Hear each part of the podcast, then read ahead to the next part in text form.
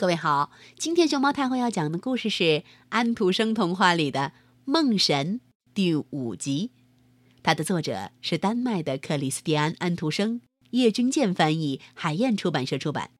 关注微信公众号和荔枝电台“熊猫太后摆故事”，都可以收听到熊猫太后讲的故事。星期五的晚上到了，世界上最会说故事的奥列路切埃。又来到了小哈尔玛的身边。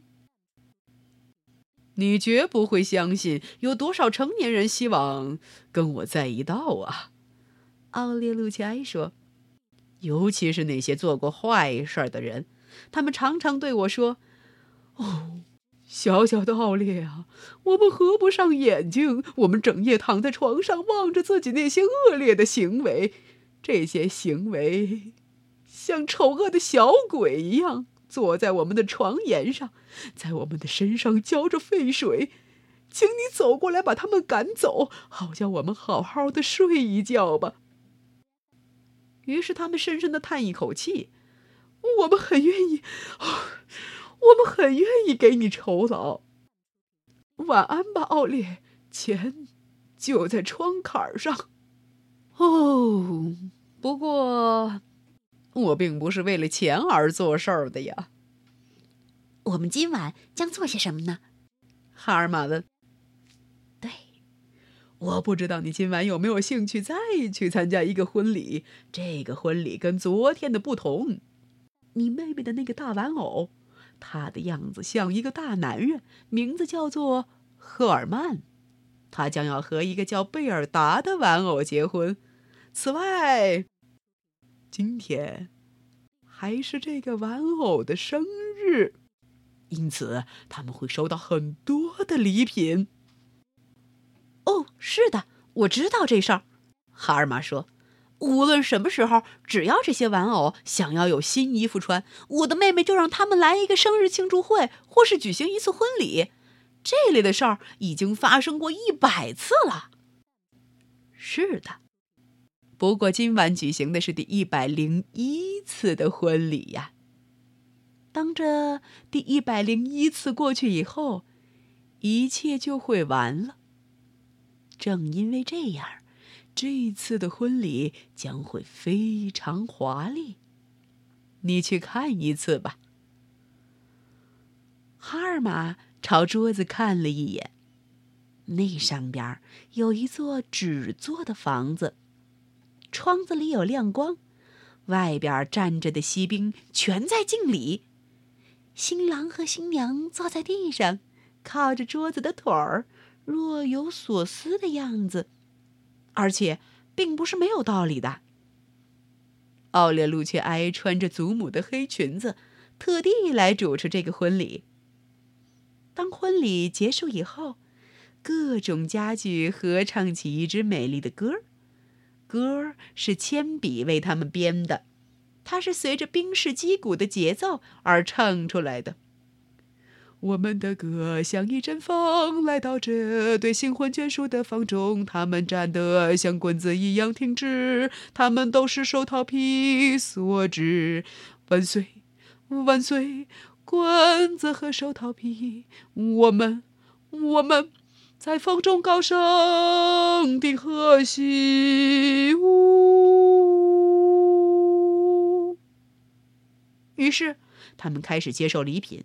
不过，他们拒绝收受任何食物，因为他们打算以爱情为食粮而生活下去。我们现在到乡下去呢，还是到外国去做一趟旅行？新郎问。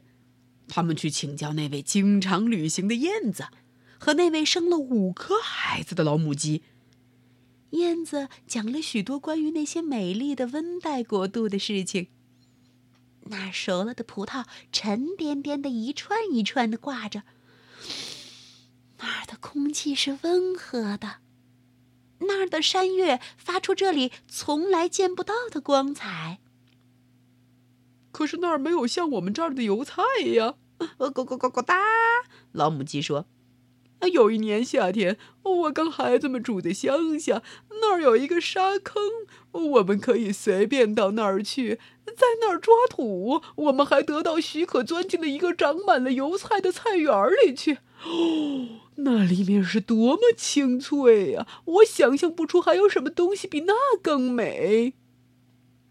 不过，这根油菜梗跟那根油菜梗不是一个样儿。燕子说。而且这里的天气老是那样坏。人们可以习惯于这种天气的。咕咕咕咕哒，老母鸡说：“可是这儿很冷啊，老是结冰。”那对于油菜是非常好的。老母鸡说：“此外，这儿的天气也会暖和起来呀。四年以前，我们不是有过一阵持续了五个星期的夏天吗？”哎呦，那时候天气是那么热，你连呼吸都感到困难。而且我们这儿还不像他们那样有有毒的动物。此外呀，我们这儿也没有强盗。谁不承认我们的国家最美丽，谁就是一个恶棍。那么他就不配住在这里。然后，老母鸡哭起来。我也旅行过了，我坐在一个鸡圈里，走过一百多里路。我觉得旅行啊，没有一点乐趣。是的，老母鸡是一个有理智的女人。玩偶贝尔达说：“我对于上山去旅行也不感兴趣，因为你无非是爬上去，然后又爬下来罢了。”哦，不，我们。还是走到门外的沙坑那儿去，在油菜中间散散步吧。新婚夫妇的蜜月旅行就这样决定了。此前争执不下的问题就这么解决了。星期五的故事也到这里结束了。明天星期六，我们再在故事里相见吧。